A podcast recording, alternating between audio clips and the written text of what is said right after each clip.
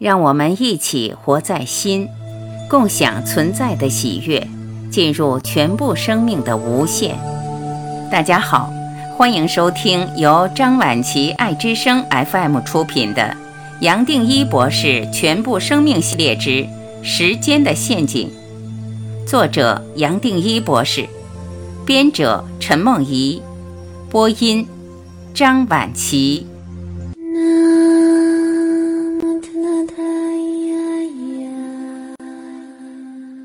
十四，一切是注定的吗？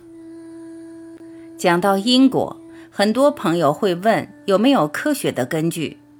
我有时候用牛顿的作用力反作用力来说明，但是也同时知道这个定律没办法完全解释。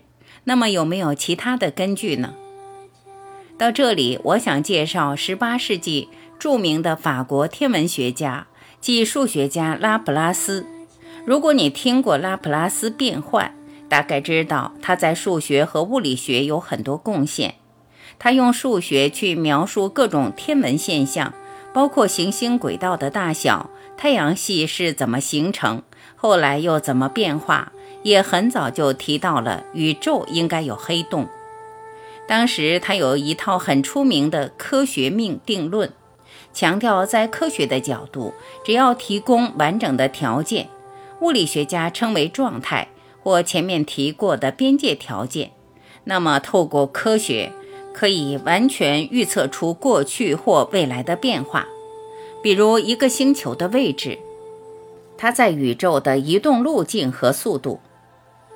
拉普拉斯认为，我们人活在地球，这个地球只是太阳系的一小部分，而太阳系又绕着银河系在转。和整个星系相较起来，人类是不成比例的渺小。如果科学可以预测出整个星系的周转和种种物理的状态，对我们人类当然也一样，甚至连行为都是注定的。我们倒是没有自以为的自由。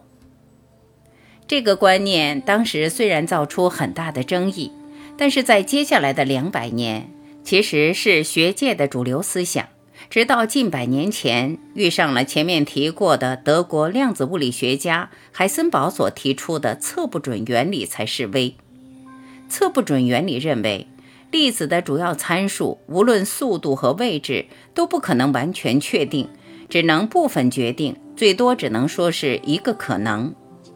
但我要提醒的是，量子物理虽然可以解释粒子在小范围的行为。但是对于大的天体的行为仍然无法说明，大家才会期待量子的重力理论。不止如此，奇点或大霹雳还没有发生前，也是量子力学没办法解释的。再换一个角度来说，测不准原理多少也是勉强成立的，也就是把一个东西先当作粒子，非要去测量它的速度或位置，才逼出来一个不确定的原理。反过来，如果把它当成波来看，自然也没有什么原理叫做不确定。很有意思的是，尽管爱因斯坦的研究包括相对论，其实是量子物理的基础，但他到死前还是不接受量子物理，甚至说上帝不掷骰子。他认为没有什么事情是真正随机发生的。这些过去理论或思想的变化都值得我们参考。毕竟，边界条件也是感官投射出来的。有了眼睛，才可以体会到光速，就像是一种主观的门槛。对于感官反应可能更快或更慢的外星人来说，它的边界条件可能是我们的好几倍或几分之一。说不定有一天，我们会突然发现，所有的边界条件。不只限于这个四度时空可以量测、可以看到的，更可能是远远超过。就是考虑到人间四度的时空没办法解释宇宙部的变化，物理学家才要超过人间的范围，去寻找一些隐藏的变数和力量。就像现代最先进的各种弦理论，要带出十维、十一维甚至二十六维的参数来探讨在人间的作用。如果我们扩大这个考虑的范围，拉普拉斯的科学命定论到最后可能还是完全正确。不光这个显化或呈现出来的宇宙是注定的，甚至我们每一个人这一生都是注定的。所有我们体验到的，最多是果，是透过种种边界条件所造出来的。这些边界条件不是人间狭窄的四度里的变数可以讲清楚的。可能真要像弦理论用十维甚至二十六维的力量才可能解释。透过我们的头脑，不可能清楚解释眼前所见的果是怎么来的。认为在我们的范围内可以体会到因果，其实是不正确的表达，因为我们最多在体会果，因不是从人间可以体会到，而是在更深的层面老早存在。我们在人间体会的因果。最多是因果的一半，只剩下果。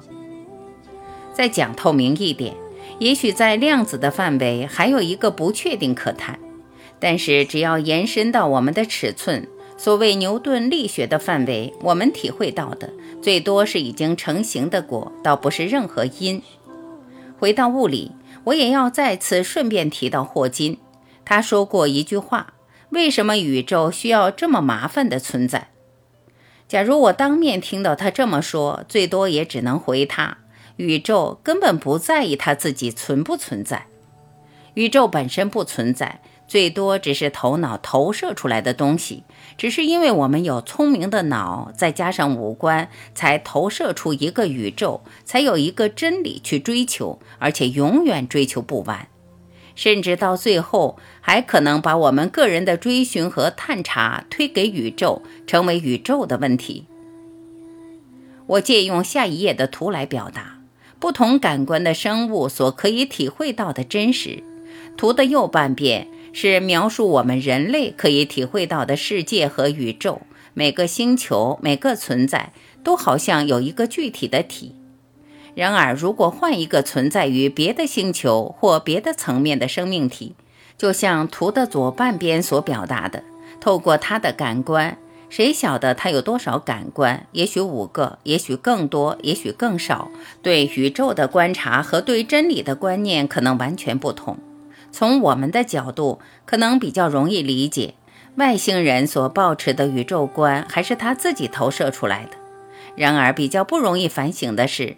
我们其实也只是如此，所以都是颠倒的，一切都是颠倒的，因为我们有人才有这个宇宙，才有宇宙初始的问题要去追求，不然的话，一切都是宁静，一切都是非时间的永恒。